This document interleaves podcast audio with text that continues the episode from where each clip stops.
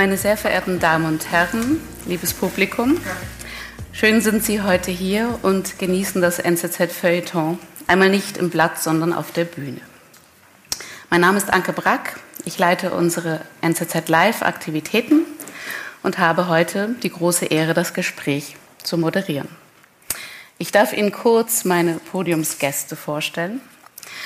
Martin Mayer begann 1974 als Redaktor bei der Neuen Zürcher Zeitung und wirkte von 1992 bis 2016 als allseits geschätzter Feuilletonchef in diesem Haus. Zu seinen besonderen Vorlieben gehören neben der Literatur, Philosophie und klassischer Musik vor allem gute Weine und die Savile Road. Letzteres erkennen selbstredend nur Kenner. Wie man es von einem Feuilletonchef der NZZ erwartet, hat er zahlreiche Bücher publiziert, Preise gewonnen und engagiert sich in nationalen und internationalen Gremien. Und auch wenn Sie an dieser Stelle den Eindruck einer grauen Eminenz gewinnen, ich darf Ihnen versichern, Martin Mayer sprüht vor Temperament, Witz und Ideen. Im Jahr des Eintritts von Martin Mayer bei der NZZ erblickte René Scheu das Licht der Welt. Korrekt. später, etwas später, widmete er sich den Studien der Philosophie und Italianistik.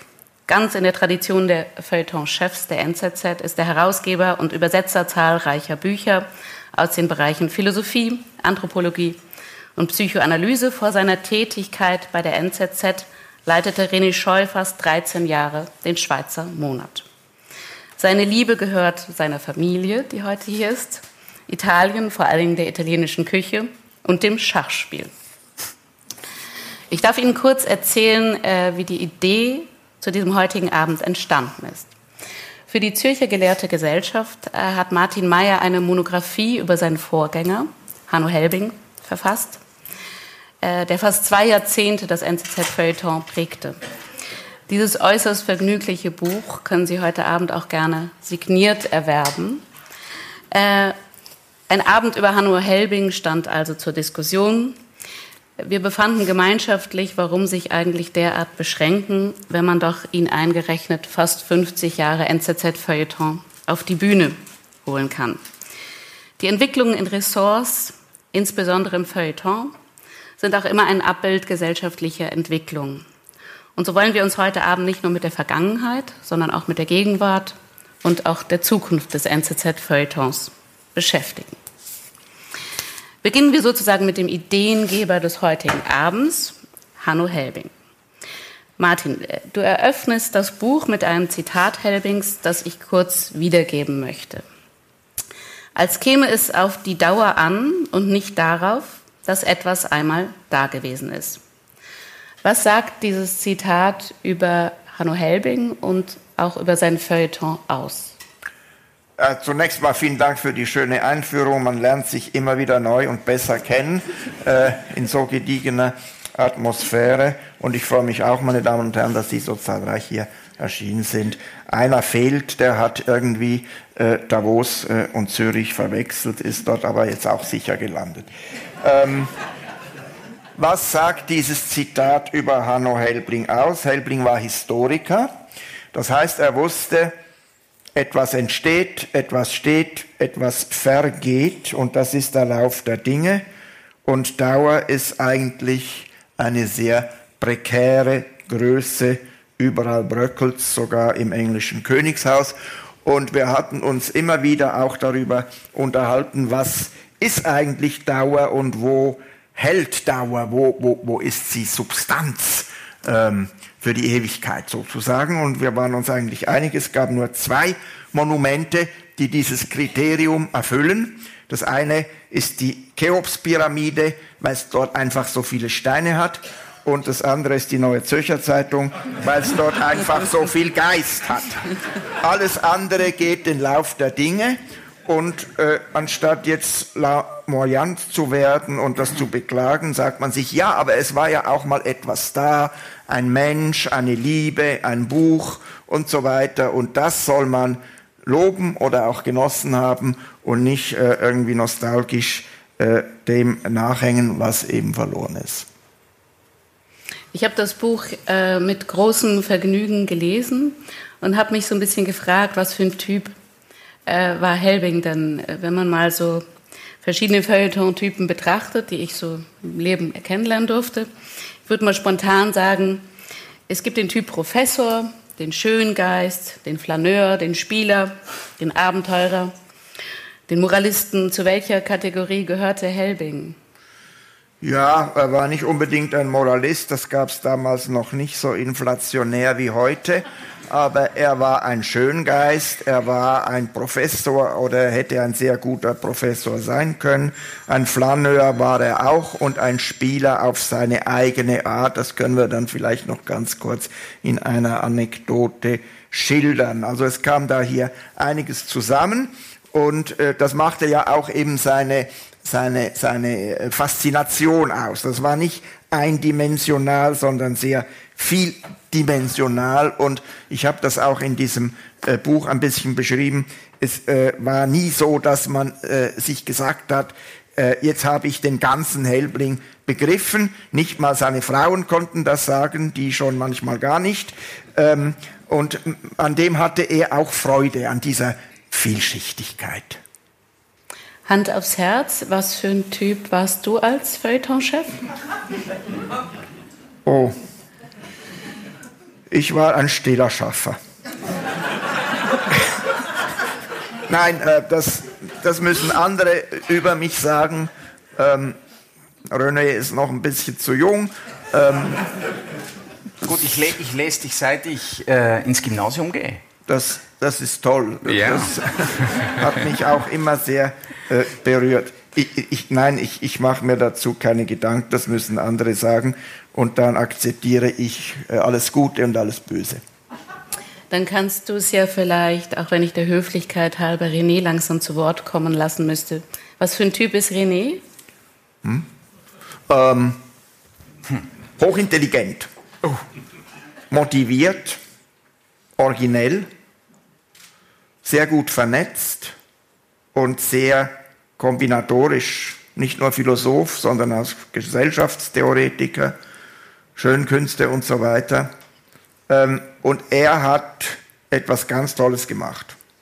Es gab die Schweizer Monatshefte, stimmt's? Die gab's. Die gab's. Bis 2011. Ja. Also, ich würde jetzt mal sagen, es gab die Schweizer Monatshefte und dann kam der Monat von René Scheu. Früher war das ich sage es jetzt ein bisschen polemisch, um es zu veranschaulichen, eine, hm, das ist vielleicht doch ein bisschen unfair, aber es ging in die Richtung eines Mumienkabinetts und dann hat er daraus den Prometheus gemacht, den wir immer noch lesen und das ist ein ganz großes Verdienst und das macht er jetzt auch im Feuilleton weiter. René, möchtest du eine ehrliche Selbsteinschätzung geben nach diesem großen Lob. Ja, ich habe mir natürlich, ich habe mir natürlich was äh, überlegt zum heutigen Abend, aber zuerst äh, möchte ich auch festhalten, äh, Martin bestätigen, es ist äh, fantastisch, was man heute äh, Abend über sich selbst erfährt. Also, vielen Dank für diese kleine Laudatio.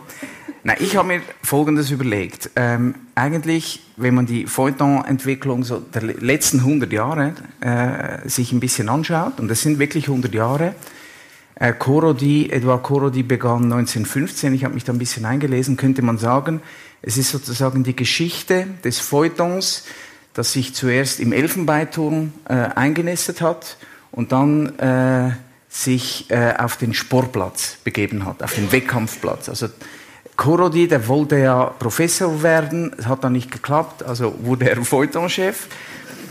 Äh, Werner Weber äh, wurde Feuilletonchef, wollte Professor werden und er hat es dann geschafft. Ähm, wurde er dann berufen, Emil Steiger hat ihn berufen. Ähm, oder, oder er wurde berufen dank Emil Steiger, besser gesagt. Und ähm, Hanno Helbling hatte auch immer akademische Ambitionen. Es hat dann nicht gereicht, weil Das war ein ganz besonderer Move äh, und der hat einmal funktioniert. Werner Weber konnte so berufen werden, Helbling nicht mehr. Dann kamst du und du bist natürlich ein Homme de lettres, auch super originell, philosophisch. Alles, was du von mir gesagt hast, gilt auch für dich. und Du bist aber auch ein Lebemann, das heißt, du hast das Feuilleton geöffnet und es wurde viel Lebenszugewandt. Ach, so hast du das gemeint, ja. Genau. Und ich würde sagen, ich habe es jetzt noch sozusagen auf den äh, Sportplatz gekarrt, wenn ich das äh, so äh, zugespitzt sagen darf. Also ich sehe mich ein bisschen als einen Athleten, der äh, sich in einer äh, Wettkampfsituation befindet. Athlet heißt, äh, man hat Spaß an dem, was man tut äh, man liebt die Intensität, man stürzt sich auch mal in ein Gefecht, äh, man muss hart im Nehmen sein äh, und man braucht das richtige Trainingsumfeld. Das heißt, man ist ein Teamplayer, man trainiert mit anderen Leuten, äh, von denen man lernen kann. Ich würde sagen, das ist, das ist so ein bisschen die, die Geschichte vom Elfenbeinturm auf den Sportplatz. In meinem Fall wäre das dann der also Fußballplatz. Der Spieler. Der, der Spieler, Spieler, der Athlet. Ja. Gut, okay. Ja. Jetzt hast du den Abend fast schon zusammengefasst. ähm, ich möchte jetzt nochmal äh, generell so auf das Thema zu sprechen kommen, im Wandel der Zeit der Feuilleton. Mein Eindruck ist, dass Feuilleton besaß und besitzt bis heute eine Sonderstellung in diesem Hause. Warum ist das so, Martin? Naja, das war schon immer eine Denkzentrale. René hat den Korodi erwähnt der hat äh, fast 50 Jahre ausgehalten. Äh, dann kam Werner Weber, auch eine sehr lange Zeit, Helbling ebenfalls eine lange Zeit. Äh, und ähm, da wurde sehr viel investiert, einfach an Nachdenken, an Reflexion, aber auch an Sichtung dessen, was äh, an Kultur angestanden ist. Man muss auch sagen, wir hatten da fast eine Monopolstellung über eine sehr lange Zeit hinweg. Ähm, und dann hatten wir die Literaturbeilage, das war ein ganz, ist immer noch ein sehr wichtiges Instrument der Vertiefung, während das Feuilleton des Tages eben mehr auf das reflektiert, was äh, draußen vor der Tür passiert, äh, bietet die Literaturbeilage, Literatur und Kunst eben auch längere Essays, Vertiefungen. Das gab es nirgends in keiner anderen Zeitung, auch nicht in der FAZ Tiefdruckbeilage, die ja dann abgeschafft wurde aus Spargründen. Und ähm, ich muss halt sagen, die ganze Zeitung war natürlich äh, und ist immer noch ein hoch äh, autoritatives Instrument im Sinne äh, der hohen Qualität von Wissensvermittlung und Analyse. Die Wirtschaftsredaktion war, war, war genauso wichtig, natürlich für viele Leute noch auch viel wichtiger. Oder die außenpolitische Redaktion damals im Kalten Krieg, das Bollwerk gegen Moskau und die Satelliten, äh, das war natürlich ein, ein großer und ein bedeutender Auftrag. Das haben auch in Deutschland sehr viele Leute gelesen, äh, Helmut Schmidt oder Golomann oder wer auch immer.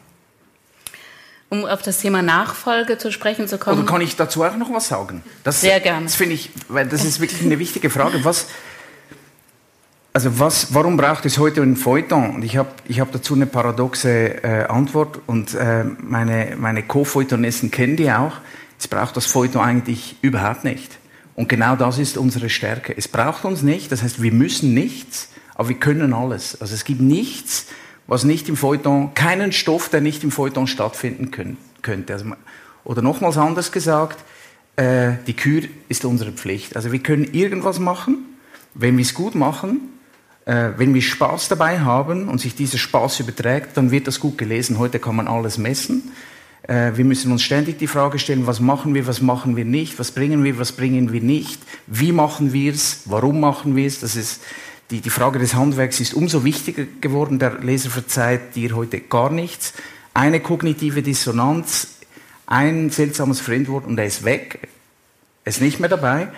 Und wir nutzen das, indem wir im Grunde genommen so eine Art Akrobaten des Freestyle sind. Also wir generieren die Themen oftmals auch aus uns selbst. Das ist anstrengend, aber das ist eben auch ähm, für uns selber faszinierend und überraschend. Es gibt die Kulturagenda, den Kanon, den habe ich sicher ein bisschen zurückgefahren und sonst äh, toben wir uns aus und äh, pflegen die Kunst des Freestyle. trotzdem nochmal auf das Thema Nachfolge. Inwiefern hat sich der Feuilleton jeweils unter euch beiden im Gegensatz zu eurem Vorgänger verändert? Was war euch wichtig? Was habt ihr gemacht? Und inwiefern ist das bestimmt auch immer Ausdruck gesellschaftlicher Entwicklung gewesen? Ja, es sind ja alles, äh, es ist alles Ausdruck gesellschaftlicher Entwicklung. Auch das, was René jetzt äh, gut charakterisiert hat. Wir reflektieren halt auch die Zeit, in der wir leben. Da können wir gar nicht anders. Äh, wir sind Kinder dieser Zeit. Und ich würde sagen, äh, bis jetzt gab es so 20 Jahre Rhythmen. Ja, das ist sehr außergewöhnlich äh, in einem Medium. Mhm. 20 Jahre ein Feuilletonchef muss man sich mal vorstellen, auch für die Kollegen, dass die den so lange aushalten. Das ist ja manchmal eine wirkliche Qual. Aber so war es nun halt. Äh, Korodi, Weber, Meier, Scheu hoffentlich dann auch. Du hast noch was vor. Noch 16 Jahre. genau, äh, aber es geht immer schneller. Also okay. das habe ich dann auch gemerkt. Ähm, und ähm, jetzt folgendes. Also nach 20 Jahren würde ich mal sagen, spätestens muss es gewechselt werden. Also es ist einfach nicht mehr möglich. Es ist wie in einem Hotel oder in unserem Fall in einem Grand Hotel. Äh, wenn Sie nach 20 Jahren nichts machen, äh, dann vermufft es, ja. Äh, und äh, dann äh, muss man eben die Renovation einleiten.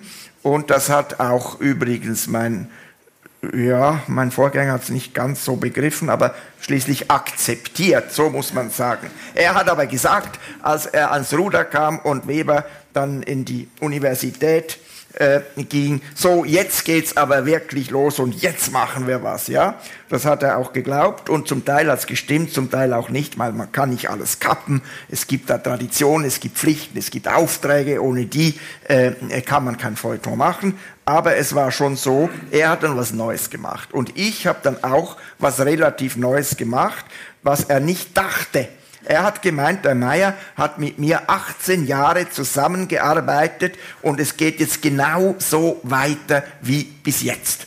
Und er hat sich ja ein bisschen auch als einen Duodezfürsten verstanden.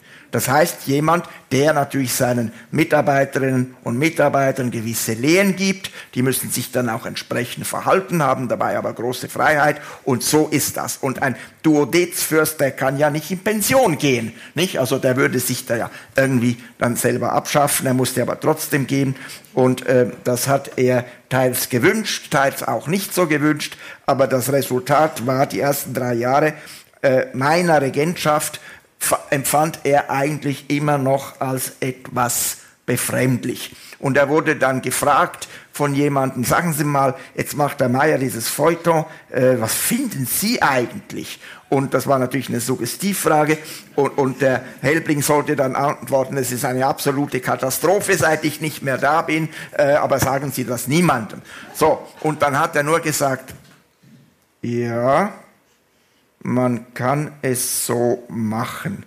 Was dieselbe Aussage war, aber im Stil der NZZ. Also, alle 20 Jahre wird alles neu.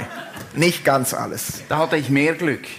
Wenn Sie dich fragen, so wird mir äh, äh, immer zugetragen, dann sagst du, so ist es gut, so soll es sein, Absolut. es ist was Neues. Stimmt. Das äh, habe ich immer sehr geschätzt. Du hast mich äh, von Anfang an unterstützt. Äh, äh, Martin hat mich gebrieft. Ich erinnere mich noch, bevor ich begonnen habe, haben wir uns ein paar äh, Sachen überlegt. Du hast mir auch so eine Liste zusammengestellt. Was ist Kür, was ist Pflicht? ich habe diese nicht Terminologie so genau übernommen. Werden, es hören gut. da verschiedene ja, Leute mit. Kür und Pflicht. Und ich würde sagen, ich habe einfach den Teil der Kür äh, noch ausgebaut. Genau. Also äh, noch mehr Freestyle. Natürlich ähm, haben wir einen Kanon, äh, den wir ernst nehmen, den schreiben wir auch fort in der Literatur, ähm, in der Klassik, also in der Musik, ähm, im Film, selbstverständlich. Aber wir mögen die freien Formate und wir mögen auch die Formate der subjektiven Willkür. Äh, wir verwenden jetzt auch ab und zu äh, das Pronomen ich. Wir sagen ich, ganz unerhört äh, noch vor 20 Jahren. Ähm, ich würde sagen, natürlich eben, du hast es erwähnt, auch die Zeit hat sich geändert. Wir sind noch dynamischer äh, geworden, äh, nicht nur weil wir das wollten, sondern auch weil wir das mussten. Und es gibt eine neue, ich sage es jetzt ein bisschen philosophisch, eine neue Form der Zeitlichkeit und eine neue Form der Räumlichkeit. Zeitlichkeit heißt, also wir schreiben nicht mehr äh, subspecie eternitatis, wir schreiben nicht mehr für die Ewigkeit, sondern äh, wir mischen uns äh, auch mal ein, ähm, wir, äh, wir schreiben auch mal für den Tag, wir schreiben auch mal in den Wind, wir probieren auch mal aus, es ist viel experimenteller geworden. Und dasselbe äh, gilt auch für die Räumlichkeit. Es ist jetzt nicht mehr so, dass wir ex cathedra sprechen, sozusagen von oben herab, sondern wir sind mit den Lesern auf Augenhöhe. Und du musst heute wissen, wenn immer du austeilst, kommt es unter Umständen auch zurück und dann musst du bereit sein. Dann musst du wiederum ähm, antworten und dann geht es hin und her. Das heißt, es ist eine andere Zeitlichkeit, eine andere Räumlich Räumlichkeit, ein bisschen dynamischer, ein bisschen athletischer. Aber äh, was zum Beispiel die Zeitdiagnostik angeht, schließe ich direkt an Martin an. Er hat das eigentlich, er hat damit begonnen, hat da ganz neue Horizonte äh, geöffnet. Das finde ich extrem wichtig und das liegt mir natürlich als Philosoph. Also Martin hat zu Protokoll gegeben, er ist nicht durch die Gänge geschlichen und hat kritisch beobachtet.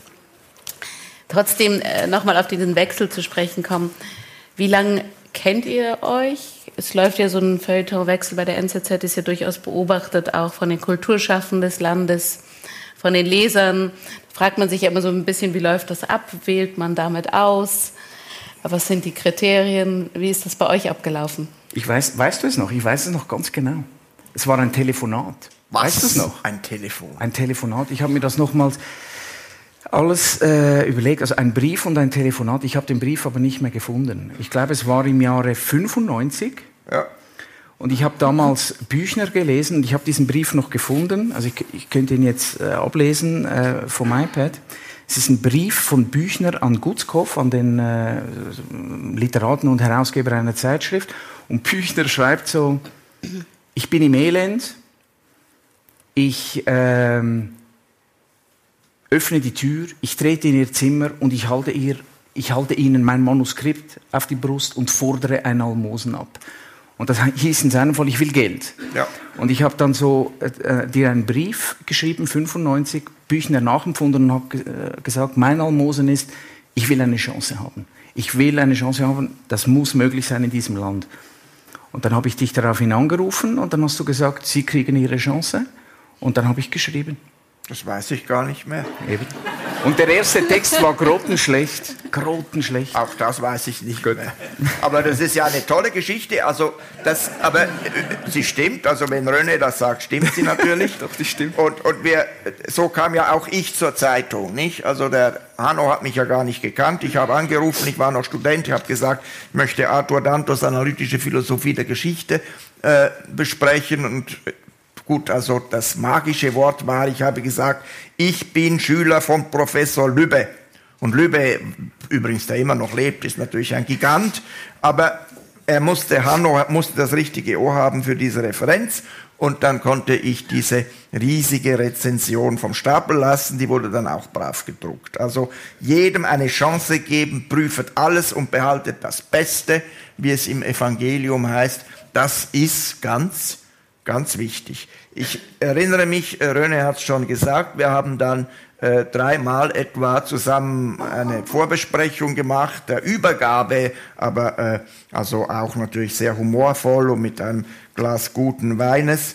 Und ich habe dann gesagt, wir haben also 60 Prozent Kür, äh, Pflicht, Entschuldigung, äh, und, und, und 40. Und dann hast du gesagt, hast du dir zuerst das angehört, was zur Pflicht gehört, oder habe ich das alles aufgezählt und, äh, und dann hast du gesagt, gut, und ich werde es genau umgekehrt genau, machen. das war ja? mein Programm. Ja, also, und dann bin ich schon. in den ersten Monaten durch die Gänge geschritten und habe meinen Feuilletonisten gesagt, die Pflicht ist die Kür, also sie konnten es irgendwann nicht mehr hören. Das heißt, also wir, wir haben das Pflichtprogramm, wir haben sozusagen die Kulturagenda von Open House über Schauspielhaus bis ich weiß nicht was. Und wir machen das, wir pflegen das, aber wir machen es anders. Also die, die, die, die, die Pflicht ist die Kür und die Kür ist die Pflicht. Und sonst machen wir, was wir wollen. Wir wissen nicht genau was, aber das machen wir mit großem Enthusiasmus. Und ich habe das einfach umgedreht und du hast mir im Grunde genommen die Stichworte geliefert. Ja. Stichwort äh, machen, äh, was man will. Ähm, es gibt ja einen berühmten Briefwechsel zwischen äh, Gerd Bozerius und Marion Gräfin Dönhoff, äh, die lange sozusagen äh, Chefredakteurin der Zeit war und ihrem Verleger. Bucerius hat ihr immer sehr ernste Briefe geschrieben, war immer sehr besorgt. Und sie antwortete eigentlich stets so in der Manier, wir machen die Zeitung, die uns gefällt.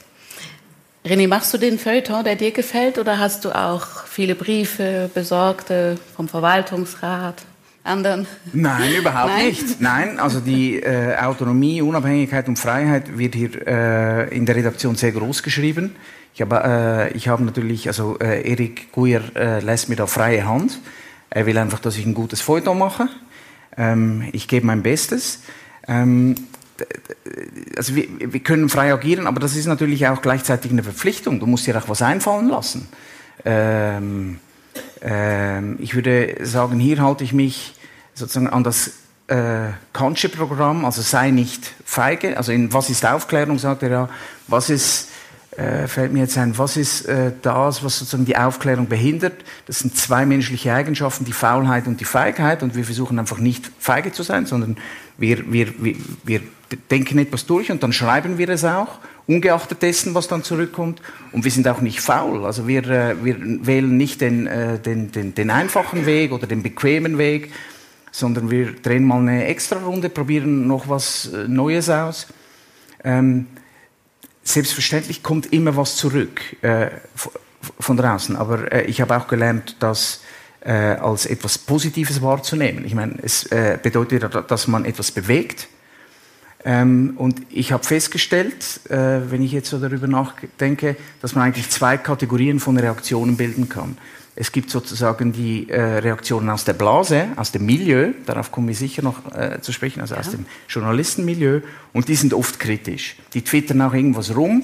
Ich kriege dann das mit, weil mir das Kollegen zutragen. Ich bin aber selber nicht auf äh, Twitter unterwegs. Ich habe schon einen Account, so einen, einen gut getarnten, aber äh, eigentlich bin ich da nicht so unterwegs. Und dann gibt es die andere Kategorie und die ist eigentlich die maßgebende, nämlich die Leser. Und die Leser äh, schätzen, was wir machen, das weiß ich, das, äh, das zeigen auch die Zahlen. Und da muss man halt äh, unterscheiden. Selbstverständlich hat das Milieu auch eine Berechtigung. Ich will mich aber äh, nicht äh, den Wahrnehmungsverzerrungen äh, unterwerfen äh, äh, einiger Kollegen, sondern ich möchte das ganz unabhängig machen und das ganze Team hält es so. Man kann ja sagen, ähm, ihr wurdet beide unterschiedlich sozialisiert. Martin kam nach langen Jahren NZZ auf den Stuhl. Äh, du warst bei einem quasi Start-up, dem Schweizer Monat, äh, den du selbst lanciert hast auch. Welche Luft macht denn freier? Wenn man von außen kommt oder wenn man von innen kommt? Tja, sie macht auch nicht immer frei. Also man muss schon arbeiten, ja. Und ähm, das ist ein, ein, ein schwieriger Beruf, muss man ja auch ganz ehrlich mal sagen. Äh, das kannst du laut sagen. Das kann man laut sagen. Von außen sieht das so aus. Da heißt ja, das sind diese Feuilletonisten und dann die Schöngeistige irgendwie formulieren sie da vor sich hin und so weiter. Das stimmt also dann wirklich überhaupt nicht. Das ist äh, vor allem also bei der NZZ ist das genau Ja, ja, das ist wirklich, also das ist athletisch, ähm, ob jetzt im Team oder als äh, Einzelskiläufer, Fußball, je nachdem. Die Sportmetapher hat natürlich verschiedene Anschlussmöglichkeiten, aber grundsätzlich ist das schon ein, ein, ähm, ein, ein, ein, ein harter Job. Und nun die Frage von außen oder von innen, äh, ich muss das historisch beantworten. Von außen wäre zu meiner längeren Zeit schlicht nicht möglich gewesen. Es hätte niemand von außen, außer in einer außergewöhnlichen Situation, wo äh, wirklich niemand anders zur Verfügung gestanden hätte, dann wäre das aber das äh, Problem der Institution gewesen, dass sie nicht genügend, genügend Leute gehabt hätte, äh, äh bei uns äh, reingekommen. Und ich weiß noch, in den 70er Jahren, es kam dann ein oder zwei Leute mal doch von einem anderen Medium und die wurden also die längste Zeit noch irgendwie wie ganz seltsame Tiere angeschaut, weil normalerweise bei der NZZ war man eben schon mit dem Geburtsschein irgendwie vorbereitet darauf, äh, dass jetzt diese Karriere anfangen würde. Und, und die meisten äh, kamen dann ganz kurz nach dem Studium und dann ging ja die, die, ich will nicht sagen die Indoktrination, aber die Einweisung in dieses Haus, die ging dann los. Und das war, das war knallhart. Also es war überhaupt nichts Lustiges. Da musste ich vier oder fünf Jahre hart lernen und arbeiten, immer gucken, wie das aufgenommen wurde. Und ich erinnere mich noch, ähm, wenn als, als zum ersten Mal so ein gelbes Kuvert auf meinem Pult lag und auf dem Kuvert war aufgedruckt Chefredaktion. Das war das Kuvert von Chefredaktor Dr. Fred Luxinger. Und wenn ein solches verschlossenes Kuvert auf dem Pult lag nach dem Mittagessen, dann wusste man eigentlich, jetzt gehst du gleich in den See und dann ist deine Sache beendet. Ja? und da, ich weiß noch genau, dann hat er mit ganz dicker Tinte geschrieben, Mai, das war mein, mein Kürzel damals, ich rate Ihnen, diesen Ihren Text einmal ins Deutsche zu übersetzen. Dann ging ich zu Helbling und habe gesagt, Herr Doktor, man hat sich noch lange Herr Doktor gesagt, ähm, Herr Doktor, was, was mache ich, wie, wie, wie, was soll ich jetzt meinen Eltern erzählen? und dann hat er diesen Text genommen und so in den Papierkorb geworfen. Das fand ich sehr stilvoll, hätte ich dann doch nicht gemacht, aber also langer Rede, kurzer Sinn, das war damals einfach alles mehr oder weniger von innen und von außen, das muss jetzt René erzählen, wie er das empfunden Also zuerst muss ich dich bestätigen, also muss ich bestätigen, was du gesagt hast. Also es ist wirklich nicht so, dass ich da oben äh, im Büro mit Seesicht auf den See blicke. Das ist eigentlich selten der Fall. Äh, in den ganzen vier Jahren war das kaum der Fall. Sondern ich stehe früh auf und ich mache meine Klimmzüge und ich bringe mich in Form. Äh, frei nach Sloterdijk, da sein ist in Form sein. Also das ist mal die erste Pflicht des Feuilletonisten. ähm, kann das bestätigen. Gut. Ähm, sonst, was macht Freier, von innen oder von außen? Gut, von innen weiß ich nicht. Ich bin da sicher ein bisschen, äh, ich, ich, ich, bin das seltsame Tier. Es ist auch heute noch nicht üblich, dass jemand von außen kommt und ein Ressort übernimmt. Äh, es war sicher ein sehr mutiger Schritt äh, von Erik Guyer. Ähm, und ich muss sagen, es war am Anfang auch nicht leicht. Ähm, ich ähm, wurde gut vorbereitet, aber ich habe mich in den ersten Monaten so gefühlt wie dieser Typ, in der Werbung, in dieser Fernsehwerbung, äh, wo ihm so Wind entgegenbläst und er, er, kämpft gegen den Wind an und die, die Haare zeigen nach hinten. So kam ich mir am Anfang vor. Die Pace war krass. Ich habe das total unterschätzt. Ich kam von einem Monatsmagazin. Wir waren ambitioniert unterwegs und es war jetzt auch nicht äh, ein Spaziergang oder, oder was für Flaneure. Also wir waren da schon ambitioniert unterwegs, aber die Pace des Tagesgeschäftes hat mich am Anfang fast umgehauen dann bin ich, äh, war es auch nicht, äh, also muss ich mich auch finden mit den Mitarbeitern. Ich, hab, ich hatte ja so eine Kolumne in der NZZ am Sonntag. Und natürlich bin ich ein Kulturmensch, äh, habe hab ein paar Bücher gelesen, ein paar Bücher herausgebracht und so, also alles äh, wunderbar. Aber ich galt so ein bisschen als liberaler Fundamentalist, so als liberaler, klassisch liberaler Politphilosoph. Und das hat natürlich ein paar Leute gerade äh, im Kulturbereich ein bisschen ähm, vor den Kopf gestoßen und da mussten wir uns äh, erst finden. Wir haben uns schon längst gefunden, aber es war äh, keine einfache Zeit. Aber auf der anderen Seite, wie Martin gesagt hat, äh, manchmal braucht es auch einen, einen Neuanfang. Ich denke, es war, das war der Fall und äh, ich habe ich hab viel gelernt, ich habe es durchgezogen und wir sind heute ein fantastisches Team.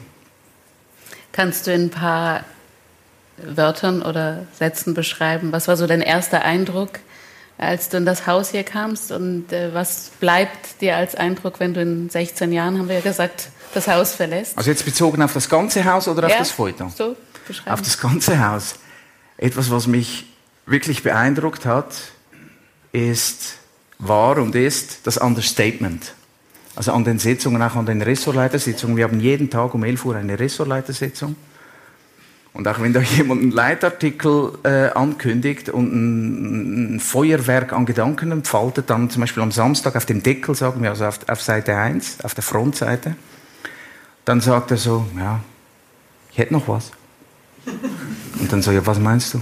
Ja, es muss nicht sein, aber ich, ich könnte noch was schreiben. Ja, was genau? Ja, Weltlage oder so. Also total easy, entspannt und dann, okay, mach. So, also dieses Understatement ist, äh, ist, ist äh, großartig. Am Anfang, ich brauchte ein bisschen Zeit, bis ich das durchschaut habe. Also je, sozusagen je bescheidener jemand äh, auftritt, desto besser ist er vorbereitet. Das ist mir sicher geblieben. Ähm, und dann ist mir eben auch geblieben, dass es ein wunderschönes Gebäude ist, fantastisch gelegen und dass man, wenn man hier drinnen arbeitet im Bienenhaus, fast nichts davon mitbekommt. Ja. Weil man ständig rennt. Das stimmt. Also das war natürlich 1974 noch ein bisschen anders. Da gab es den Innenhof, da kamen die Lastwagen, die haben dann die Zeitungen rausspediert zur Verteilung. Unten war die Druckerei, die vibriert hat mit dem ganzen Gebäude.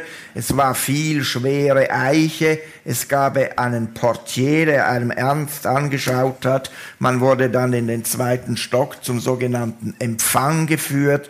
Dicke, schwere Teppiche, ähm, wieder schwere Eiche, tolle Büros, groß, äh, innenarchitektonisch verziert von der Tischlerei Knuchel und Kahl, wenn Ihnen das noch etwas sagt. Meine Großeltern hatten dort auch Schränke und Buffets herstellen lassen. Insofern war mir das alles äh, natürlich vertraut, aber trotzdem ein bisschen unheimlich. Dann kamen die Herren Redaktoren, Frauen gab es leider fast keine und haben ernst geguckt. Alle hatten eine Krawatte an. Nur Hanno war bei in der Savile Row, für die anderen war das zu teuer. Ähm, aber wie gesagt, äh, schön angezogen äh, äh, mit äh, Krawatte und Herr Doktor hin, Herr Doktor her. Und äh, viele haben Pfeife geraucht. Und Helbling hat mir mal gesagt, das würde Ihnen auch ganz gut stehen. Sie würden dann besser zu uns passen. Und wenn Sie es klug machen, was übrigens ein Intelligenztest ist, können Sie die Pfeife auch auf die Spesenrechnung setzen, aber Sie müssen es so machen, dass nicht steht eine Pfeife, sondern irgendwie äh, Ausflug nach Olten oder so. ne? Habe ich dann auch gemacht und ähm, lief mit einer riesigen Pfeife rum im Alter von 22 Jahren. Das muss unglaublich komisch ausgesehen haben. Ähm, und das andere stimmt ja. auch. Es, ja. war, es, es war halt ein, ein Orden. Ja. Habt ihr euch wirklich mit Doktor ja. angeredet? Ja, ich war es damals noch nicht. Das war der einzige Grund, warum ich den Doktor dann noch machen wollte, damit man mir auch Herr Doktor Also dann war sozusagen nicht, da war nicht nur jedes Ressort, es war jeder Einzelne unmittelbar zu Gott. Genau. Okay. Hast du Glück in der heutigen Zeit. Und heute duzen wir uns alle. Ja, heute ja. duzen also sich das alle. Wäre früher, ja. das ist, ich, ich, ich verstehe es jetzt noch nicht, aber früher wäre das un unglaublich gewesen. Ich bin am Anfang, äh, am Anfang auch mit dem, mit dem Kapuzenpullover äh, arbeiten äh, gekommen. Das ist heute natürlich ich fand, ganz Ich fand anders. das irgendwie cool. ja, das, ja, aber das hat sich, das hat sich wiederum geändert. Ich habe dann gemerkt, zu, zu, zu einem bürgerlichen Innen gehört auch ein bürgerliches Außen, eine bürgerliche Form. Und hier habe ich mich also angepasst. Obwohl auf der anderen Seite immer mehr mit dem Kapuzenpullover kommen. Ja, also ganz streng geheim, das darf nicht diesen Saal verlassen. Äh, Wird es auch nicht so, wie ich sie kenne.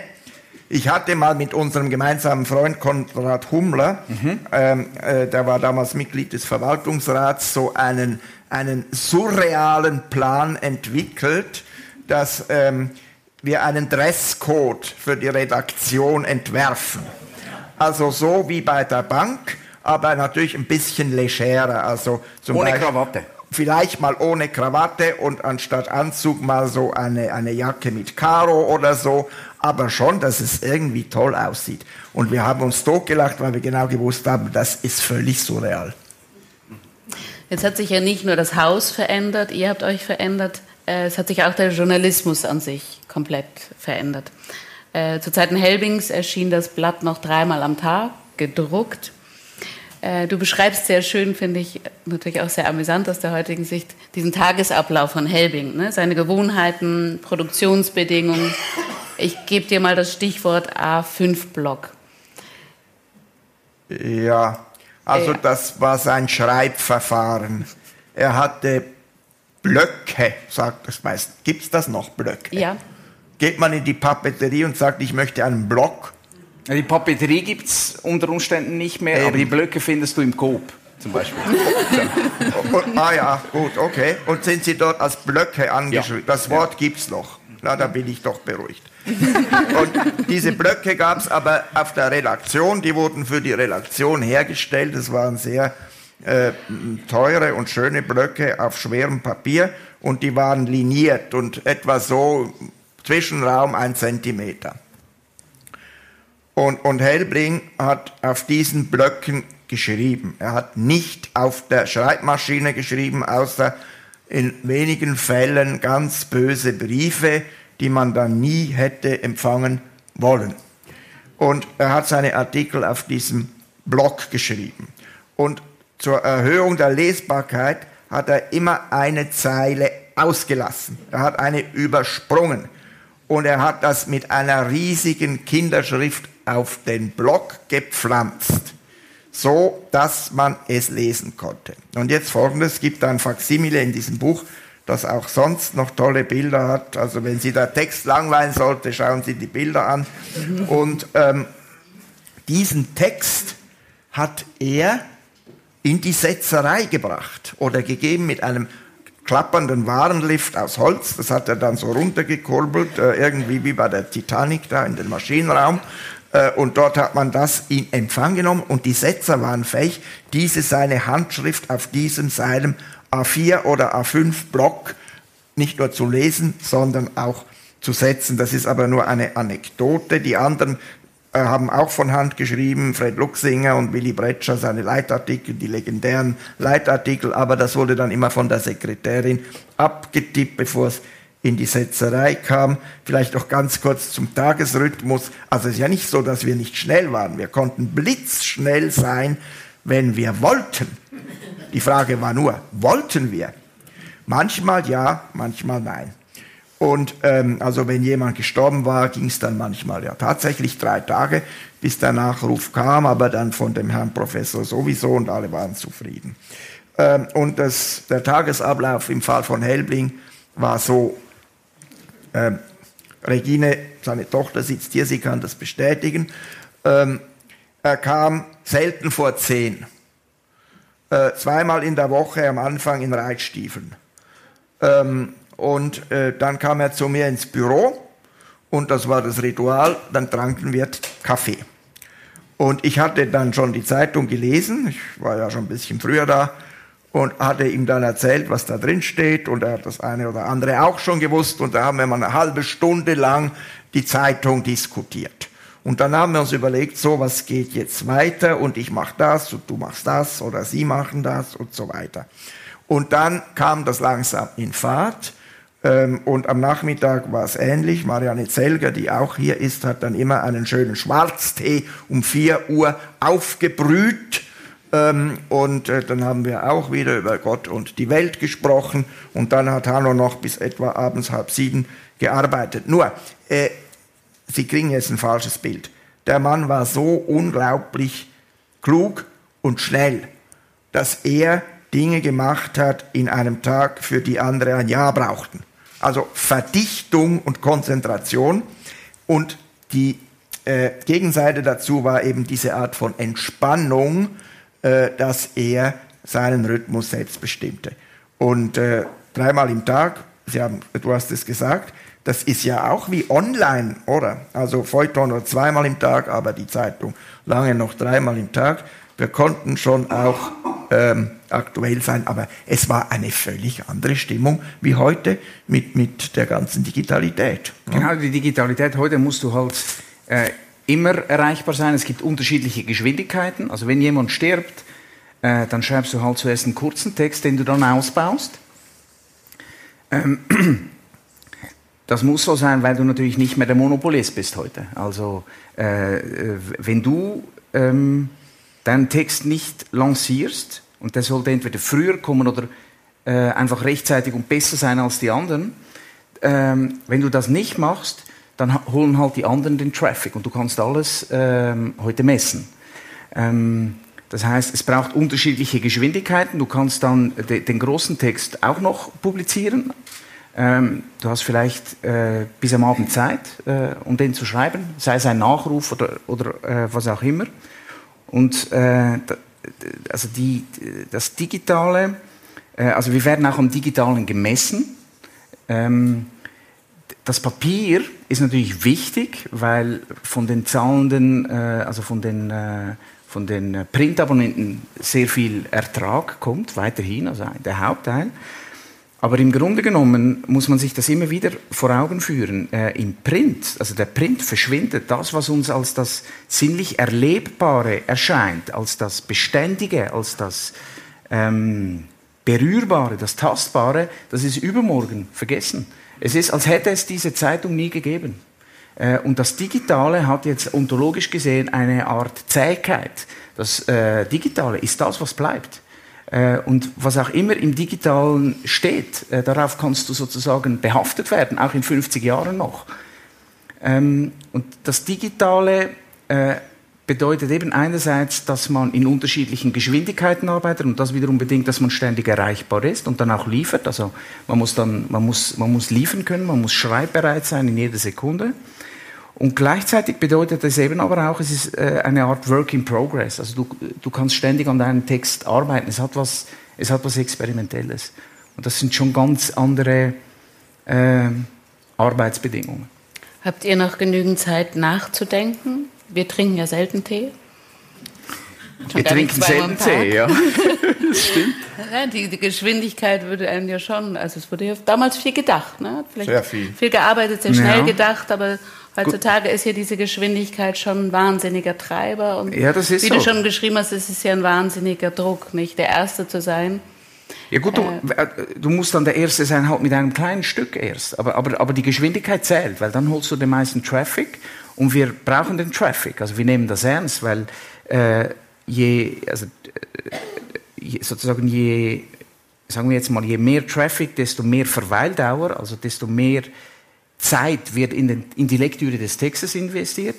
Je höher die Zeit investiert wird, desto höher die Wahrscheinlichkeit, dass dieselben Leser wiederkommen und je öfter sie wiederkommen, desto größer die Wahrscheinlichkeit, dass sie ein Abo abschließen. Und genau das wollen wir. Also da gibt es eine Korrelation. Das, das, das, muss man sehr ernst nehmen. Wir haben die Monopolstellung nicht, weil die News, die werden überall verbreitet. News sind äh, genau gar nichts wert, äh, einfach als solche. Ähm, aber auf Tote ist man ja vorbereitet, nicht? Das kenne ich noch auf von Tote damals. man hat so eine Schublade. Aber manchmal sterben auch die, von denen du nicht äh, denken würdest, dass sie jetzt so gleich abdanken. So an Weihnachten oder so oder an irgendwelchen Feiertagen, an denen du vielleicht mit deiner Familie auch gerade ein kleines äh, Abendessen zelebrierst. Also, ja, oder, oder Föhn oder Westwind, das sind da ja. tückische Komponenten, Tückisch, genau. da muss man vorbereitet sein. Ich muss aber sagen, also wir hatten auch schon zu meiner Zeit dann eingeführt, den sogenannten Frigo. Ähm, und da lagen nun äh, die bedeutenden Persönlichkeiten an äh, hoher Zahl. Ähm, ja, den haben wir. Eben, also das waren dann, das hat es bei Helbling so noch nicht gegeben. Also es gab keine Nachrufe auf Vorrat und als sich die Zeit beschleunigte, haben wir gefunden, das geht jetzt nicht mehr. Wir können nicht warten, bis der Herr Professor, der jetzt gerade an einer Kon an einem Kongress über Mariologie in Santiago de Compostela ist, in zehn Tagen den Nachruf schreibt. Wir brauchen das früher.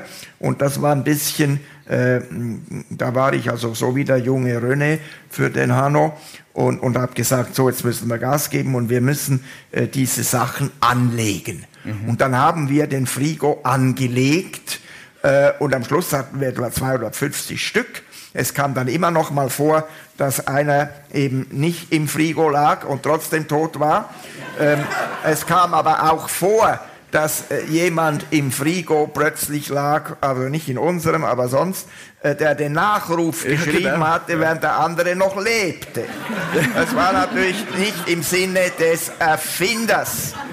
Und dann mussten wir sofort diesen Frigo rausziehen und sagen, umschreiben, so, und dann wieder zurück, äh, dass es vorbereitet ist. Und das also, ach Gott, da könnten wir noch ewig reden, alles auch nicht so interessant. Nur eines noch, der Hanno ist ja mit 75 ähm, gestorben in Rom. Und ähm, er hat die Päpste ja wirklich sehr gut und kritisch und hochintelligent begleitet. Und ähm, Johannes Paul II. war jetzt nicht sein spezieller Liebling, der war ihm einfach zu konservativ. Äh, und Helbling hat dann den, die, den ganzen langen äh, körperlichen Zerfall dieses Papstes begleitet und auch darüber immer wieder geschrieben, wie es ihm jetzt geht oder nicht geht. Und ähm, dann hat er gesagt, ja, oder wir haben gesagt, du, also wenn das wirklich so ist, wobei dieser Papst dann einfach trotzdem unzerstörbar schien, je mehr ihn Helbling krank schrieb, umso länger schien er zu leben. Ähm, und trotzdem wussten wir, irgendwann ist es halt zu Ende. Und dann hat Hanno gesagt, so eben jetzt auch Frigo für Johannes Papst äh, Paul II. Und das Unglaubliche war, der Wojtyla hat den Hanno um äh, drei Monate überlebt. Also Hannos Nachruf war da, aber Hanno war nicht mehr da. Und dann kam Wojtyla, dann war er auch nicht mehr da. Und in diesem speziellen Fall haben wir gesagt, so, das ist erstens so bedeutend, zweitens so geschichtsträchtig, drittens ist er der Vatikanologe par excellence. Jetzt machen wir einfach äh, auf und sagen, äh, aus dem Nachlass des großen Anno Helbling ist auch der Nachruf auf Papst äh, Johannes Paul II. überliefert und wir drucken das ab. Das war der beste Text, den wir drucken konnten, aber ist nicht, die, ist nicht der Normalfall. Eben du, ihr, ihr habt vom Frigo äh, gesprochen, ich würde den Ausdruck gerne übernehmen. Wir sprechen von, vom Textfriedhof und den gibt's. Äh, du hast äh, einleitend die Frage gestellt, eben wie, wie, wie wichtig ist auch äh, äh, äh, sozusagen, also kommt ihr noch zum Lesen? So, so, so war die Frage. Zum Denken. Und zum Denken. Denken. Ja, es gibt, es gibt eine Reizüberflutung. Ich denke jetzt mal, Sie alle äh, leiden tendenziell an Reizüberflutung. Wir natürlich noch mehr. Wir müssen noch alle möglichen Zeitungen lesen, schauen, was läuft. Äh, äh, wichtig ist einfach, dass man halt, äh, also, dass man sich gut im, im, im Ressort organisiert und dass man halt sein eigenes Leben auch wirklich durchorganisiert. Es, äh, Adrenalin, die Intensität, das macht auch Spaß, wenn man dann sozusagen abdrücken muss, wenn man kann, wenn man, wenn man heiß schreibt, das ist großartig. Und da muss man sich halt äh, Zeit nehmen für Rekreation, ganz bewusst. Und dann sind andere am Drücker. Ähm, und dann hat man äh, das Beste von beiden Welten nochmal auf Hanno zu sprechen zu kommen. Ähm, du beschreibst ihn in deiner Hommage, wie du es nennst, als jemand, der sich eigentlich ausschließlich so in der Zürcher intellektuellen Szene des Establishments bewegt. Äh, war Hanno politisch auch aufgeschlossen? War er interessiert an neuen gesellschaftlichen Bewegungen oder stand er diesen eigentlich relativ indifferent gegenüber? Das ist eine schwierige Frage und äh, sie hätte mehrere Antworten und Teilantworten zur Folge. Er kam natürlich in den 50er Jahren hier in dieses protestantische Zürich und das war natürlich auch die Leserschaft der Neuen Zürcher Zeitung zu einem sehr großen Teil. Zugleich hatte die NZZ aus den schon genannten Gründen, Unabhängigkeit im Zweiten Weltkrieg und so weiter, auch ein hohes Standing im Ausland. Das war nicht numerisch überwältigend, aber qualitativ schon ein starker Faktor. Das heißt also, wir waren auch international gelesen und das hat auch unsere eigene Internationalität beim Schreiben irgendwie inspiriert. Und zugleich natürlich zunächst mal die, die man auf der Straße traf, die haben wieder gesagt, Mensch, was du geschrieben hast, ist so fantastisch. Und so, also man ging durch Zürich und erhielt ununterbrochen Komplimente, man ging in die Zunft und erhielt Komplimente oder in den Rotary und erhielt Komplimente oder in die gelehrte Gesellschaft. Es war ein ziemlich geschlossener Zirkel, den es heute auch noch gibt, aber der nicht mehr, längst nicht mehr so geschlossen ist. Also Hanno hatte das auch. Dann kam die Weltläufigkeit dazu. Er wurde dann äh, Mitglied der Deutschen Akademie für Sprache und Dichtung und so weiter. Aber sein Fokus war natürlich tatsächlich schon einerseits das Ästhetische äh, in Literatur, in der Geschichte, ähm, manchmal auch in der Musik. Und das andere war eben die Theologie, äh, die Kirchenpolitik, die Ökum Ökumene, die, die, die große Politik, die Weltpolitik interessierte ihn beschränkt und die Lokalpolitik überhaupt nicht. Äh, das fand er irgendwie äh, fast albern, war nicht ganz gerecht, weil sich diese Leute ja auch Mühe geben, aber das hat er irgendwie nicht so richtig wahrgenommen. Und er hatte dann auch diese politischen Flaws, also äh, eben die 68er, äh, die fand er eher daneben ähm, gab es ja auch Argumente dafür, jedenfalls in der Schweiz. Es waren viele verwöhnte Bürgersöhne, die da ein bisschen rummotzten. Das war anders in Frankreich mit dem Entkolonialisierung, in Deutschland mit der Vergangenheitsbewältigung, in Amerika mit Vietnam und so weiter. In der Schweiz war das ein bisschen seltsam. Die Opernhauskrawalle fand er auch irgendwie überflüssig weil es vor seinem Büro da irgendwie so die Raketen gezischt haben und dann musste er nach Hause gehen im Nebel. Ähm, und die große Wende von 1989, äh, das ist mir immer noch ein Rätsel, äh, das hat er irgendwie gar nicht, auch nicht wirklich richtig äh, wahrgenommen. Da war er, obwohl er ein großer Historiker auf seine Art war, einfach zu wenig an der Zeitgeschichte. Eins muss ich noch sagen, das ist wichtig. Früher und lange Zeit hatte jedes Ressort seine Kompetenzen, aber auch seine Verbote. Also wenn das Feuilleton angefangen hätte, über Politik zu schreiben, so wie es jetzt bei René ist und zum Teil auch schon bei mir war. Genau, ich habe nur vorgeschrieben, was du da initiiert hast. Wir genau. haben das eben äh, von langer Hand abgesprochen. und wenn, wenn das so gewesen wäre, dann hätte Chefredaktor Luxinger wieder einen gelben Brief oder sogar zwei geschrieben, dann wäre das sofort abgestellt gewesen. Also keine Einmischung in ein anderes Ressort. Also sogar wenn man gewollt hätte, äh, diese großen politischen Betrachtungen und so weiter, war einfach äh, nicht erlaubt. Und diese Ausweitung der Kampfzone auch ins Feuilleton, das brauchte sehr viel Arbeit und sehr viel Zeit. Da habe ich auch hart daran gearbeitet, bis dann das möglich wurde, dass René die Früchte erben konnte. Dankeschön. Das tue ich sehr gerne und sie schmecken auch gut. Äh, äh, nein, der Punkt ist natürlich, wir wildern in allen Ressorts äh, in gewisser Weise, aber ich würde sagen, wir alle haben auch ein gemeinsames Verständnis von Journalismus. Im Feuilleton äh, kann man sozusagen alles machen. Aber die Frage ist, wie macht man es? Und wir machen es eben anders als die anderen. Auch wenn wir Zeitdiagnostik betreiben, wenn wir über die große, weite Welt äh, schreiben, dann machen wir das anders als die, als die anderen. Und insofern ist es okay und auch wohlgelitten. Also diese Orientierung eigentlich an der eigenen Community, wie das Hanno ah. noch gemacht hat, das kann man sich heutzutage nein, das, gar das nicht ist, mehr leisten. Nein, das es ist gibt, vorbei. Ja, es gibt natürlich, ich habe das kurz erwähnt, die Journalistenblase.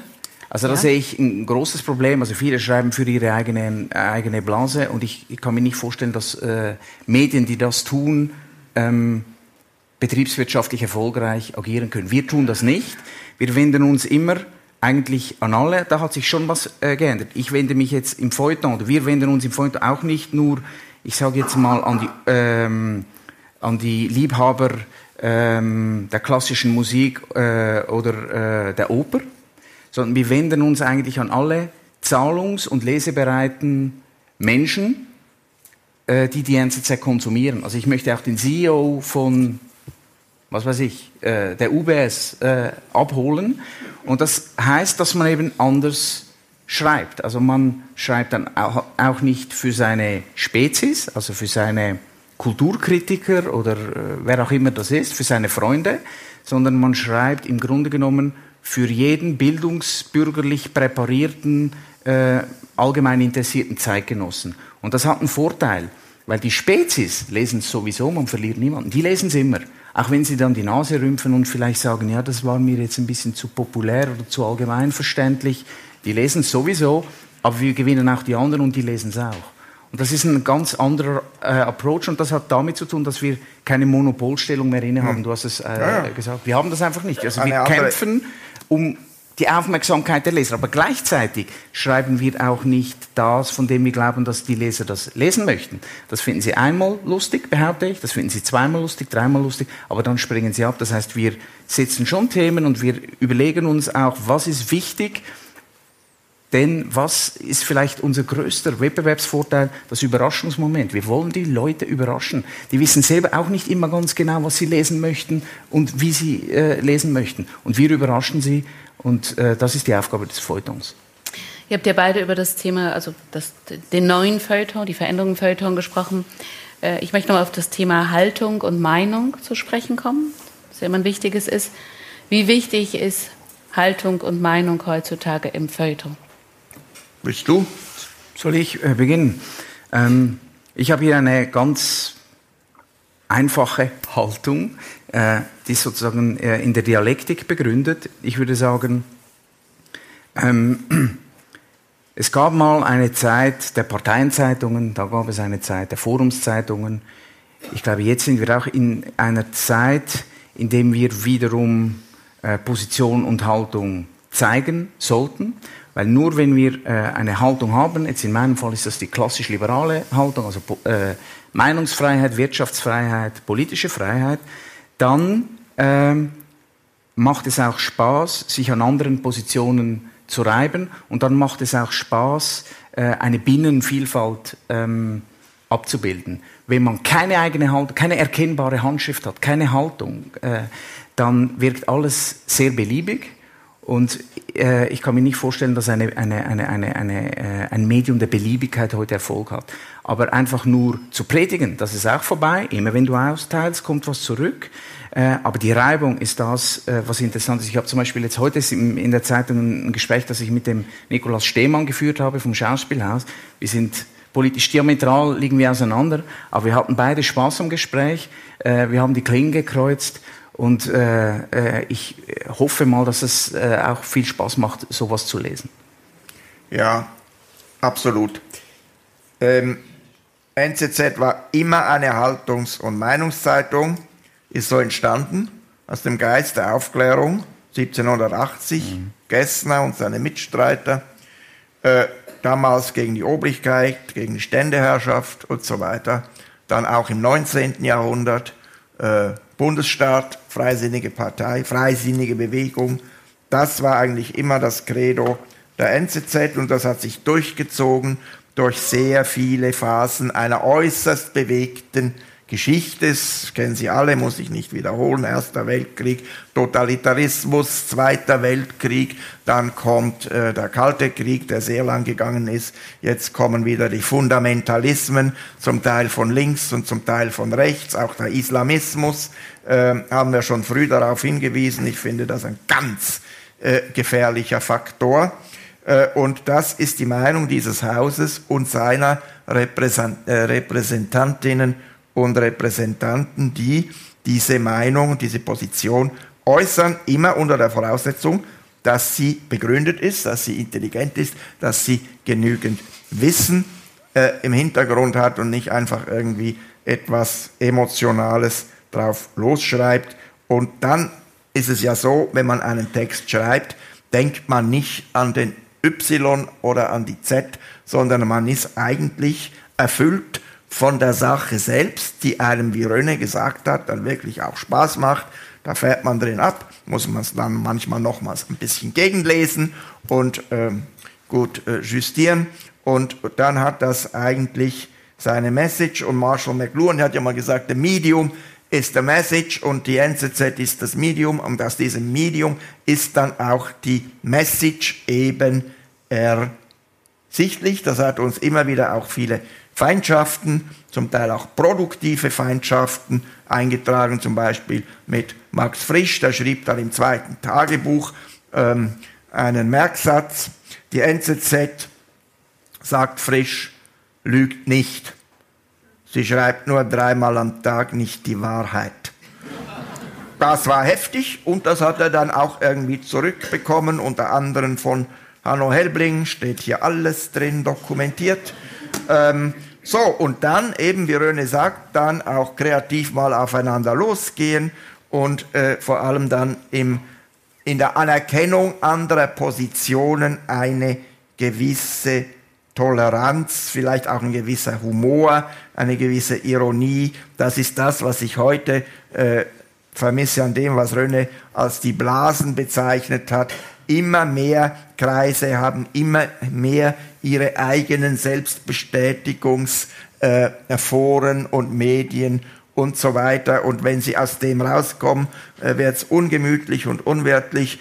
Dabei wäre es eigentlich schön, sich auch mit anderen ja. äh, Positionen äh, irgendwie ja, äh, auseinanderzusetzen. Also etwas, was ich viel höre in, äh, äh, in Debatten ist, ja, warum schreibst du das? Ich kann es verstehen, aber es ist sozusagen Wasser auf die Mühlen der Falschen. Das ist für mich die Kapitulation des Journalismus. Es ist mir völlig egal, was jemand aus meinem Text macht. Das kann ich ohnehin nicht bestimmen oder verhindern. Sondern ich versuche mir, ich klinke mich aus, ich lese, ich fasse einen klaren Gedanken, ich formuliere den, ich lege den zwei Kollegen vor, die sagen, das ist sauber argumentiert. Hier noch ein bisschen nachbessern, hier noch ein bisschen justieren. Und dann lanciere ich den. Das ist ein Deutungsangebot äh, bezogen auf die Gegenwart. Und es ist mir völlig egal, wer was womöglich daraus macht. Und viele Journalisten machen das, es ist ein Blasenphänomen und das ist das, ist das Ende des Journalismus. Ja. Bevor ich äh, Ihnen noch die Gelegenheit geben möchte, Fragen zu stellen, habe ich noch zwei leichte, kurze, aber schwere Abschlussfragen. Au. Ich werde natürlich rein lektürebasiert das Gefühl nicht los, dass eine gewisse Eitelkeit zum zumindest Habitus eines Feuilletonchefs gehört. Stimmt mein Eindruck oder wie eitel empfinden Sie sich beide? Fang mal an. Ich sag's zuerst über dich. Martin ist null eitel. Sagst du es über mich? Einen, Bisschen eitel. einen uneitlen Menschen habe ich nie kennengelernt. Okay, du hast es noch getoppt.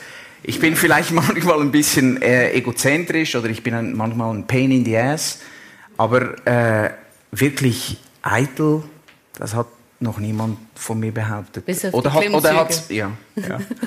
Naja, gut. Wärst du Also, die Erste? Ich habe die Klimmzüge erwähnt. nein, man muss natürlich in jedem kreativen Job auch ein bisschen Freude an sich selbst haben, wenn man selbst merkt, dass etwas gelungen ist. Man kann ja nicht immer mit einer Depression durchs Leben schleichen und finden, äh, alles was man tut, ist eigentlich schlecht und vergebens, aber man tut es trotzdem. Das finde ich dann ein wenig schizophren. Also ein, äh, ein gewisser Spaß an der Sache ist dann vielleicht auch ein gewisser Spaß an sich selbst. Und in Deutschland äh, gab es natürlich Exemplare der Eitelkeit, die unübertreffbar waren. Also Reich Ranitzky, er triefte vor Eitelkeit und lenkte nur damit ab, dass er auch vor Burschikosität und manchmal vor Frechheit triefte. Fritz Iradatz, den wir, äh, ohne es gewollt zu haben, zu Fall brachten als Chef des Feuilletons der Zeit, triefte vor Eitelkeit und die kam ihm dann manchmal so in die Quere, dass er ein Büchlein schrieb, das Hanno Helbing hier erschossen hat. Äh, darüber wird auch äh, berichtet. Es hat ein bisschen vielleicht auch damit zu tun, dass die ähm, Deutschen, äh, wie soll ich sagen, muss jetzt aufpassen, dass ich da Wir sind ja unter uns, unter uns Schweizer dass hier, ich Martin. nicht noch irgendeinen Shitstorm am Schluss produziere. ähm, die, äh, äh, äh, äh, ein, ein, ein gewisser Hang zur Autorität ist ihnen eigen. Und wenn jemand aufsteht und diese Autorität verkörpert, äh, ebenso wie Reich Ranitzky, dann hat man äh, irgendwie auch Freude daran, ähm, zum Teil berechtigt, zum Teil überhaupt nicht berechtigt. Und äh, in der Schweiz ähm, wächst das Gras nicht hoch. Das ist der Rasenmäher, der immer wieder drüber fährt, wenn einer mal ein bisschen ein Pflänzchen äh, gegen den Himmel streckt äh, und diese äh, uns zum Teil auch aufgezwungene Bescheidenheit äh, macht uns dann eben manchmal auch ein wenig Gram. Darüber haben viele Schriftsteller geschrieben, Paul Nison ähm, äh, oder Frisch natürlich, manchmal auch Dürrenmatt oder Karl Schmid hat darüber ein Buch geschrieben. Äh, die Schweiz ist für ihre Intellektuellen eines der härtesten Pflaster in Europa außer Andorra. Das muss jetzt einfach mal so gesagt sein. Und wenn man etwas erreicht, ist die Leistung umso mehr zu schätzen. Ich hoffe, das hat jetzt nicht eitel geklungen. Nein. Gut. Du hast mir trotzdem eine, durch deine Aufzählung eine gute Schlussfrage ermöglicht. Ein Tipp von Ihnen beiden. Wann wird das erste Mal eine Frau das NZZ-Feuilleton leiten? Das kann René entscheiden. Ja. Du kennst, also du, äh, du kennst meine Haltung auch in dieser Frage. Also das könnte jetzt schon der Fall sein. Es hätte in der Vergangenheit der Fall sein können. Ich bin als Athlet ein Leistungsethiker und äh, ich lege jetzt nicht äh, groß Wert auf Mann oder Frau oder groß oder klein oder dick oder dünn oder homosexuell oder heterosexuell, das spielt keine Rolle. Was zählt, äh, ist die Leistung. Es hätte schon geschehen können, es könnte geschehen. Wir haben genügend gute Frauen äh, im Haus und wir können auf sie genauso stolz sein wie auf die guten Männer.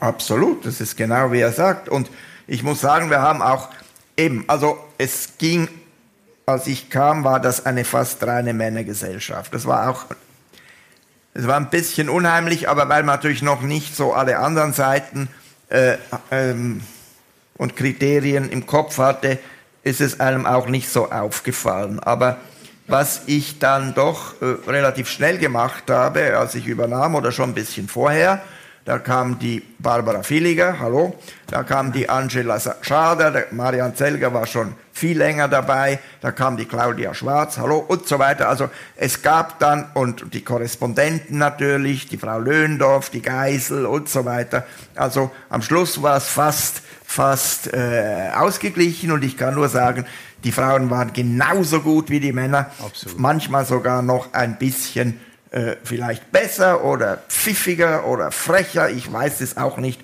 Äh, und es hat sehr zur Belebung äh, der Sitzungen äh, beigetragen. Manchmal brauchte ich dann noch zu Hause einen kleinen Whisky, aber das gehörte dann auch irgendwie dazu.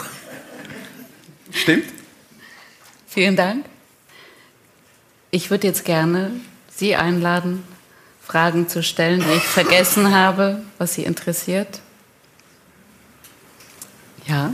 In Deutschland gab es vor ungefähr einem halben Jahr eine Stimme, die ihren Weg äh, in die Medien fand.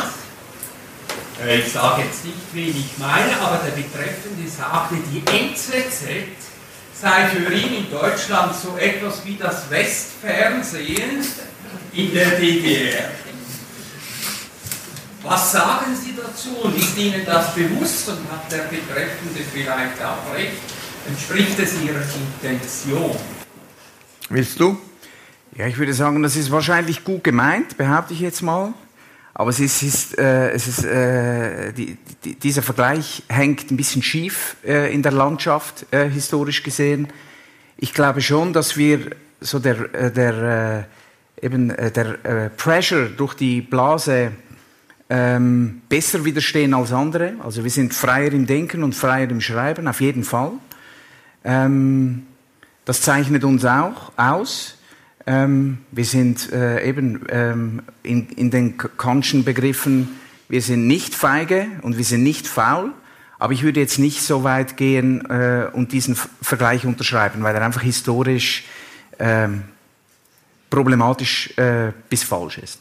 Ja, und ich meine, das ist ja auch sehr polemisch, das Ganze in Bezug auf die anderen Medien in Deutschland, die es auch gibt. Es gibt sehr viele gute Medien. Äh, nehmen wir die FAZ, die Zeit auf ihre Weise auch äh, und so weiter. Also das war aus der spezifischen Konstellation dieses Bürgers, der natürlich äh, offenbar auch seine Aggressionen gegenüber, die an, gegenüber den anderen äh, äh, loswerden wollte. Äh, was aber vielleicht doch ein wichtiger Punkt ist, im Unterschied zu den meisten deutschen Medien, zu den französischen auch, ähm, sind wir ein grundsätzlich staatskritisches Medium. Also wenn man liberal ist, wenn man für die Freiheit eintritt, wenn man für die Eigenverantwortung eintritt, dann ist man grundsätzlich zu einem bestimmten Teil auch staatskritisch. Und wir sehen es so, dass der Staat in den letzten 20 Jahren enorm zugelegt hat in der Quote, in der Einfluss, in der Staatsquote, in der Einflussnahme und so weiter, in der äh, Vorschrift auch, wie man sich moralisch zu verhalten habe. Und wenn gewisse Leute in Deutschland damit unzufrieden sind und uns lieber lesen, dann können wir ihnen das nicht verargen. Genau, und es ist sicher in Deutschland äh, auch so, dass ähm, äh, tonangebende Medien äh, äh, ähm, ein, ein, ein ganz eigenes Verständnis von Verantwortung entwickelt haben. Die sagen dann, ja, wir dürfen jetzt über gewisse Dinge nicht schreiben, weil das sozusagen den sozialen Frieden gefährden könnte. September 2015, Flüchtlinge. Ähm, das halten wir sicher nicht so, sondern wir sind frei äh, zu schreiben, was wir wollen. Wir schauen genau hin und wir haben nicht das Gefühl, dass wir äh, irgendwelche Leute bevormunden, manipulieren äh, oder, oder sonst wie äh, äh, irgendwie. Ähm, äh, wie soll ich dem sagen, ja, manipulieren sollten. Das, das ist einfach ein anderes Verständnis des Lesers, wir nehmen den ernst und ähm, es ist auch ein anderes Verständnis ähm, von Journalismus. Wir beschreiben, was wir sehen, wir äh, beschreiben, was wir denken und wir versuchen jetzt nicht sozusagen unsere eigene Welt zu kreieren äh, und zusammen mit den Politikern äh, die Leute zu erziehen. Äh, wir haben keine pädagogische Mission. Gibt es weitere Fragen? Klaus Stölke. Als ehemaliger Deutscher, die Deutschen wurden ja angesprochen, ich nehme an, es sind einige hier im Saal als ehemaliger Deutscher, seit 30 Jahren nur noch Schweizer, äh, als Leser der NZZ seit 50 Jahren, als Multi-Abonnent aller NZZ-Produkte seit 30 Jahren, habe ich doch gewisse Besorgnis und weise darauf hin, aha, ich sehe hier Freunde, die sich umdrehen, habe ich doch eine gewisse Besorgnis, dass diese Art von Selbstbezogenheit, wie ich sie auch heute Abend gespürt habe, bei allem großen Respekt, wie sie auch für die deutsche Schweiz, ich sage nicht die Schweiz, ich sage die deutsche Schweiz hier und da üblich ist, da ich das für gefährlich halte. Bei mir liegen sie im Wettbewerb jeden Tag, jeden Morgen bis abends, im Wettbewerb mit der FAZ, bei mir auf dem Tisch, mhm. mit der Süddeutschen Zeitung, mit der Zeit, mit Le Monde, mit Financial Times. Ich will nicht alle aufzählen, bis hin zu Lettre. Ich kann einfach nur sagen, dass ich es für gefährlich finde, wenn sich die NZZ nur an dem misst, was eine etwas ältere Bevölkerung rund in der Greater Zürich Area als gut befindet. Denn die NZZ, an die ich mich erinnere, noch in den 80er Jahren, gehörte zum Kreis der Weltblätter. Ich sehe noch diese Eigeninserate der NZZ vor mir als man eben im Kreis mit Le Monde, Financial Times, FAZ, Süddeutsch und anderen sich in diesen Kreis der Weltblätter zählte. Und ich möchte eigentlich dem Feuilleton, das ich sehr schätze, der NZZ und täglich lese, Herr Scheu, auch Ihr Interview, das Sie vorhin angesprochen haben von heute, ich möchte der NZZ empfehlen, sich nicht an dem zu messen, was schwächliche Redaktionen im Feuilletonbereich wie der Tagesanzeiger bieten andere gibt es ja nicht, die ein einigermaßen gescheites Feuilleton hier im Land auf die Beine stellen. Ich möchte Sie Ihnen sehr empfehlen, sich an den internationalen, mindestens europäischen Medien zu messen, denn die Zukunft eines qualifizierten Feuilletons, gerade für die internationale Bevölkerung in der Greater Zürich Area, misst sich eben nicht an Herliberg und Zollikon und Talwil, sondern an dem, was sonst wahrgenommen wird in Europa. Danke. Herr Stölker, darf ich gleich zurückfragen? Also ich teile Ihre Einschätzung zu 100 Prozent. Das ist genau die Wettbewerbssituation, in der wir stecken. Das ist auch meine Perspektive und genau mein Maßstab. Und meine Frage an Sie wäre jetzt, wie schneiden wir denn ab im Konzert all der Titel, die Sie erwähnt haben? Sie werden lachen, da ich ja halb pensioniert bin, habe ich etwas mehr Zeit, intensiv zu lesen. Und ich mache das mit allergrößtem Vergnügen. Ich lese die ganze NZZ und ich lese das Feuilleton. Ich kann nur einfach sagen, das Feuilleton, wie ich es jetzt lese, finde ich hier und da, das ist eben Maßstab Scheu, finde ich spannend. Was ich etwas vermisse, und bitte nehmen Sie es nicht persönlich hier, aber ich habe von Uli Premi, einem meiner Lehrmeister, gelernt, jedes Wort ist eine Fehlerquelle. Er war ja mal Präsident des Verwaltungsrates in diesem geschätzten Zeitung, in dem geschätzten Verlag. Ich vermisse dann doch diese tragenden Artikel aus der Redaktion selber. Sie, Herr Scheu, machen ja gerne Interviews. Ich schätze die Interviews. Und Leitartikel? Selten, selten, selten. Also ich bitte Sie, etwas, dies, etwas mehr in Anspruch zu nehmen, damit wir Ihre Leitartikel messen können an den anderer, Ihrer Kollegen in Europa. Und äh, Das Zweite ist aber, ich, wäre, ich bin unzufrieden, denn ich muss sagen, ich, bevor ich hierher kam vorhin, habe ich versucht, noch in der Bar von Schiller äh, das FAZ-Feuilleton zu lesen. Dort lagen unglaublich viele Zeitungen aus aus dem Haus, aber das Licht war so miserabel, dass man keine lesen konnte. äh, ich bin einfach der Meinung, Herrgott nochmal, Sie sind jung, Herr Scheu, geben Sie sich Mühe. Betrachten Sie sich nicht am Ende Ihrer Karriere mit dem Höhepunkt jetzt NZT Feuilleton-Chef, sondern sagen Sie, ich bin bei 25 Prozent, ich will 100 erreichen. Danke. Also gut, ich äh, gehe dann äh, zu den Kollegen vom Schiller, die ich nicht kenne und werde ihnen mal Beine machen. Das mache ich auch als Feuilleton-Chef sehr gerne. Und ähm, Ihre Anregungen nehme ich gerne mit auf den Weg. Ich darf vielleicht auch noch ganz kurz was sagen. Lieber Klaus, du bist ja eigentlich unser Idealleser. So wie du dich selbst geschildert hast, liest du uns nicht nur sehr genau, sondern zahlst offenbar auch deinen Obolus. Und das brauchen wir ja, um zu leben, vielleicht sogar um zu überleben.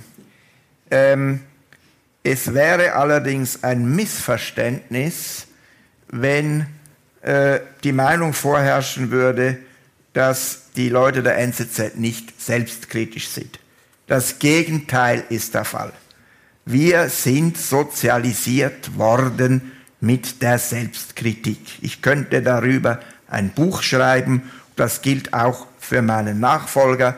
Das gilt für alle Kolleginnen und Kollegen.